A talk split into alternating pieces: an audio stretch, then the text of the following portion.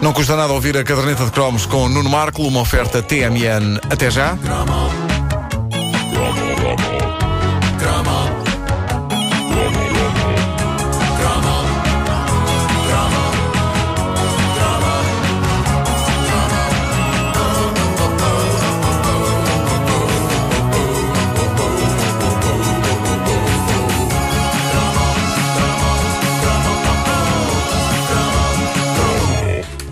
Anos 80 tivemos ídolos musicais muito especiais de quem gostávamos de cantar as cantigas alto e bom som e tirávamos as letras. Não sei se era assim com vocês, Claro mas sim. um dos meus passatempos da adolescência era, depois de gravar na rádio uma canção nova, dedicar-me com uma caneta na mão e a outra no botão pause do gravador a passar a letra para um papel verso a verso, pacientemente, Sim, eu inventando aqui e eu, ali. eu, eu não, perce- não percebi aquelas pessoas que diziam, ah, eu não quero saber o que é que a letra quer dizer, eu gosto é da música. Não, Não, ainda saber. hoje, ainda hoje. Não, eu nós tínhamos que saber, o que é nós que- queríamos saber. Eu o que as aprendi letras inglês lendo as uh, letras do, do livrinho que vinha com o extraordinário disco ao vivo de Simon e Garfunkel no Central Park. Muito mítico, bom. mítico. Ah, e muitas vezes, quando nós ouvi- tent- tentávamos tirar as letras do ouvido, inventávamos aqui e ali. Lembram-se exato. coisas que, que Ainda tinham que ser hoje. inventadas, claro, claro.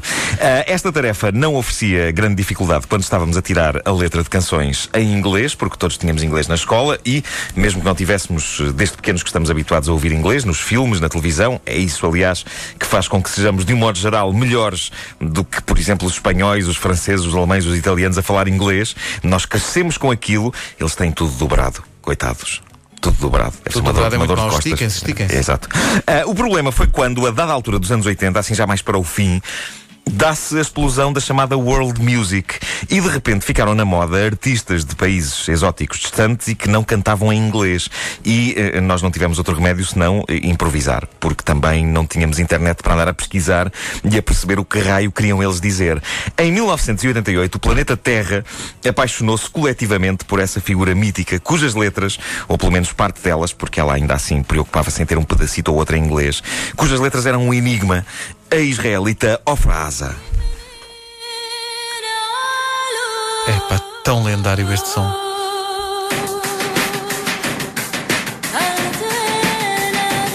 Eu jogava que ela dizia antena linda. Sim, sim. Antena linda. Não era? Não era.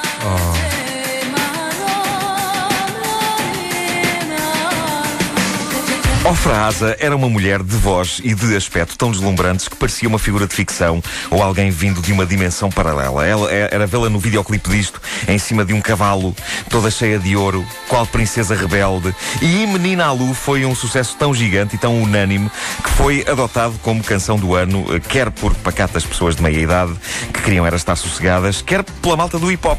Eric B. and Rakim acabaram por ser os grandes responsáveis por trazer Ofra Asa para a pop quando puseram um sample de Menina Alu neste clássico chamado Paid in Full. Pump up the volume, pump up the volume. Wait a minute, you better talk to my mother. É. Cá está. Que maravilha. Toda a gente queria um pedaço de Ofra Asa. No final dos anos 80, era vê-la em todo lado, até mesmo a cantar com os Sisters of Mercy. A Ofrasa com os Sisters of Mercy. Um clássico. Temple of Love. Eu adorava esta Cá está ela.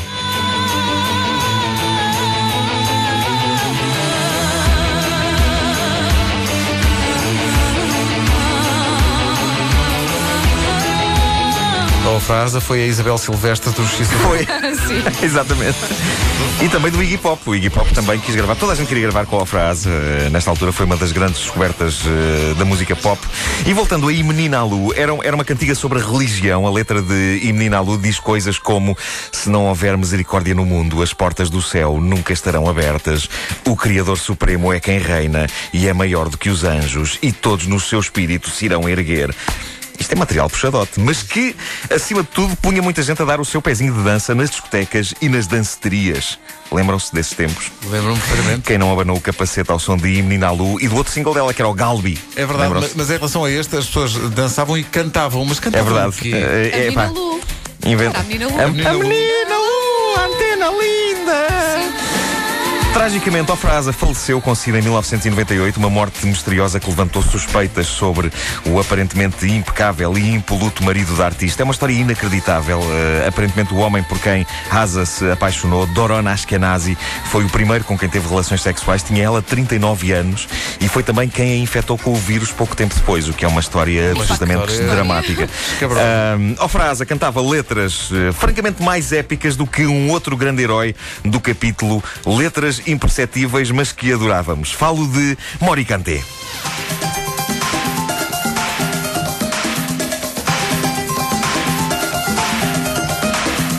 Isto foi lançado em 1987, chamava-se Yeke Yeke, mas eh, acreditem que até fazer este cromo eu nunca fiz a mais pequena ideia sobre o que raio queria dizer a letra desta canção. Espera aí, antes de dizeres o que é que quer dizer, para mim era Iekeke, come on, Ieke Ieke. Não, Eu- ela- acho que ele não diz Camon. Não era Acho que ela diz Camon. Para Acho que era. não. Ah, Não fazia grande sentido, mas pronto, come on, come on, Ieke. Tu satisfazes-nos a curiosidade. O que é que Ora bem, eu, eu, eu acho que fiz bem em não saber a letra desta canção estes anos todos. Há coisas que são para ser mantidas em mistério. Ah, apesar do nome próprio ah, deste artista significar amor em alentejano queriducho, Mori. Mori Canti não é, não é alentejano. Não é. É um cantor guineense, natural Mas de para, Kissidugu. desculpa, Nuno, é amor pago, porque é amor e cantei. Mori Canté. Boa. Sim. Oh, Mori Canté. Ah, e eu... Muito bom. Alguém que pagou pelo amor. Eu, eu sempre quis acreditar que Yeka Yeka era uma espécie de canção tribal tradicional, um cântico triunfal e inspirador. Pois bem, eu fui procurar a letra, investiguei e agora estou em condições de vos apresentar o que realmente quer dizer a canção Yeka Yeka. E friso bem que isto não sou eu a inventar, isto não é um número de comédia, isto é a letra de Yeka Yeka traduzida. Ah, o que ele diz é o seguinte: eu vou recitar. Tu és a minha estrelinha de cinema. Eu encontrei-te e tu és a minha super estrela. És a número um do meu coração. Se não me beijas agora, isso será um pecado. Isto é um final feliz sólido. E o nosso novo começo. Ai, que sou louco por ti.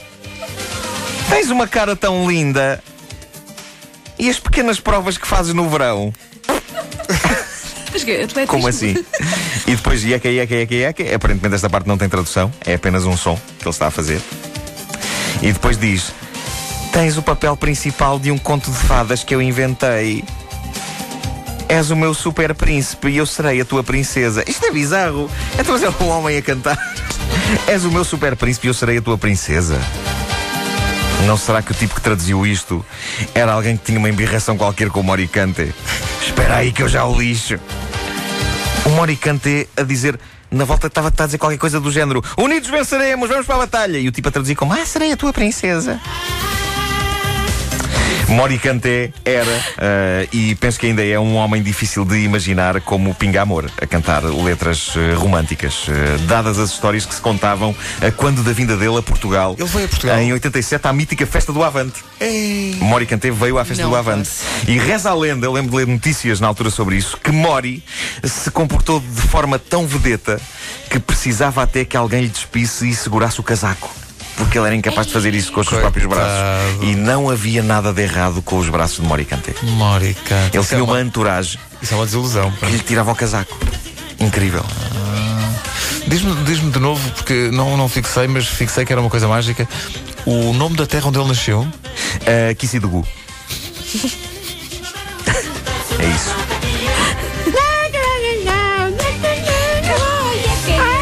Come on, estás a ver? Para mim é come on. Come on, Ieke Ieke. Não é? Olha, come on, Isto é vocês não percebem come on. extraordinário. Come on, yeke, yeke. E depois, quer do Moricante, quer da Ofrasa, nunca mais houve assim um grande sucesso, não é? Não. Moricante então foi isto mesmo, não é? Ah, sim, A a frase frase ainda teve, teve dois singles, teve o Galbi, do- teve as, as participações nos discos do- dos Sisters of Mercy, do Iggy Pop, etc. Ah, o Moricante é que nunca mais. A Ofrasa tinha, aliás, família no Minho. Uh, daí o segundo single, o Galbi de Barcelos.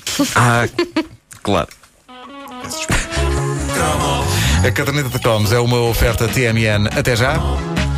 E a que que não mora, e a que e a que tu. Como é que tu cantas? Não mori. E a que Não mori. Não e que e tu. Só sei mesmo no dialeto original. E não que sou que capaz. come on, come on, e que e que. Não, não, não. E a que que não O mora, come on e é para dizer às pessoas para cantar, não é? É, exato, Tipo, e come que on. que come on, come on, e que e que. Faz sentido. Claro, ui, se faz. se faz.